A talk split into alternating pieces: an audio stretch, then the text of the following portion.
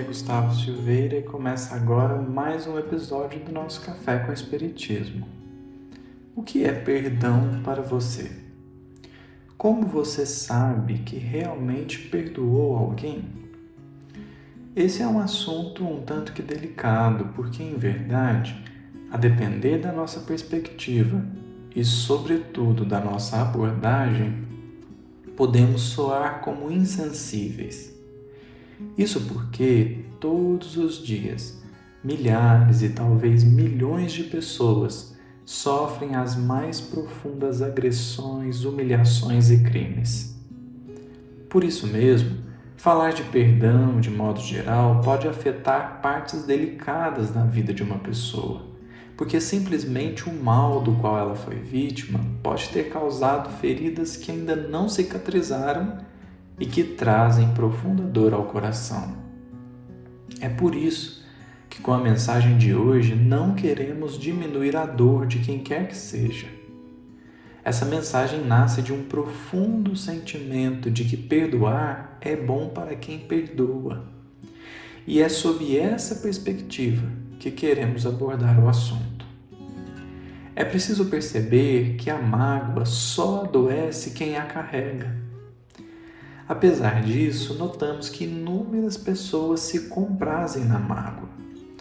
São pessoas que nutrem, cultivam, alimentam a mágoa e, não raro, essa postura evolui para um desejo de vingança e uma vontade de fazer justiça com as próprias mãos. Por outro lado, seria justo pensar: por que é tão comum Vemos pessoas alimentando a mágoa e tão poucas nutrindo o ensejo do perdão? Por que não buscar perdoar assim que nos seja possível? Evidente que não estamos dizendo que esse é um processo simples, muito menos curto. Mas a questão é: por que demorar tanto para iniciá-lo? E se queremos de fato perdoar, é preciso ter claro qual o intento. Estará com a razão quem pense que perdoar é livrar-se da mágoa. É por isso que vamos ouvir muitas vezes as pessoas dizendo: perdoar não é esquecer. Perdoar é lembrar do fato, sem sentir a revolta ou sem desejar o mal para o outro. Todavia, é justo afirmar que o Evangelho continua sendo a maior novidade de todas porque, dentre outras razões, vemos que ele ainda está longe de ser vivenciado na prática. E se assim é, o que é perdoar segundo o Evangelho? Talvez essa seja a melhor forma e também se constituirá do maior objetivo.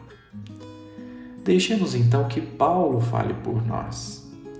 Em O Evangelho segundo o Espiritismo, capítulo 10, item 15, vamos encontrar uma mensagem do apóstolo em que ele aborda o tema perdão. Ao final do texto, ele diz: Há, no sentido de existir, duas maneiras bem diferentes de perdoar.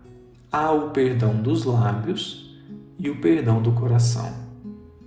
Muitas pessoas dizem, com referência ao seu adversário, eu lhe perdoo, mas interiormente alegram-se com o mal que lhe advém, comentando que ele tem o que merece.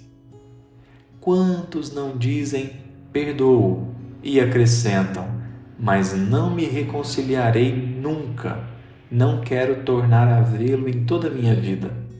Será esse o perdão segundo o Evangelho? Não.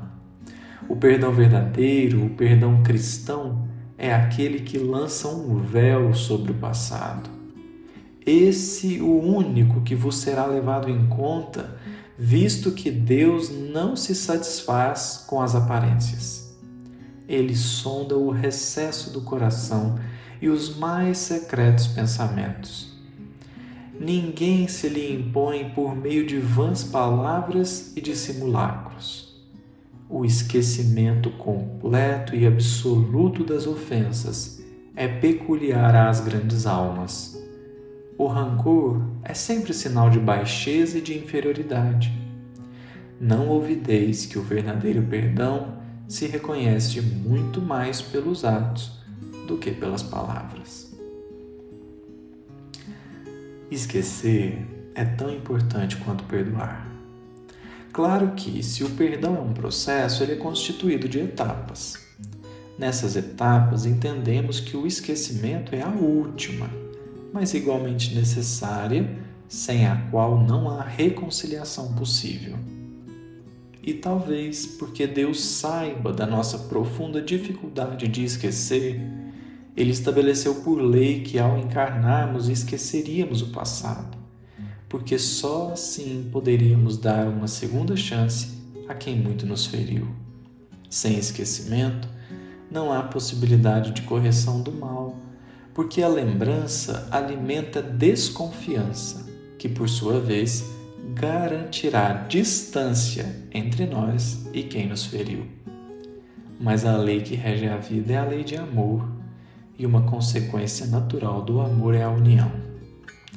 Por isso, sintamos-nos sim felizes por lidarmos com a mágoa e por conseguirmos lembrar sem sentir a dor, mas usemos do Evangelho todos os dias para conseguirmos esquecer, para reaproximar para reconciliar.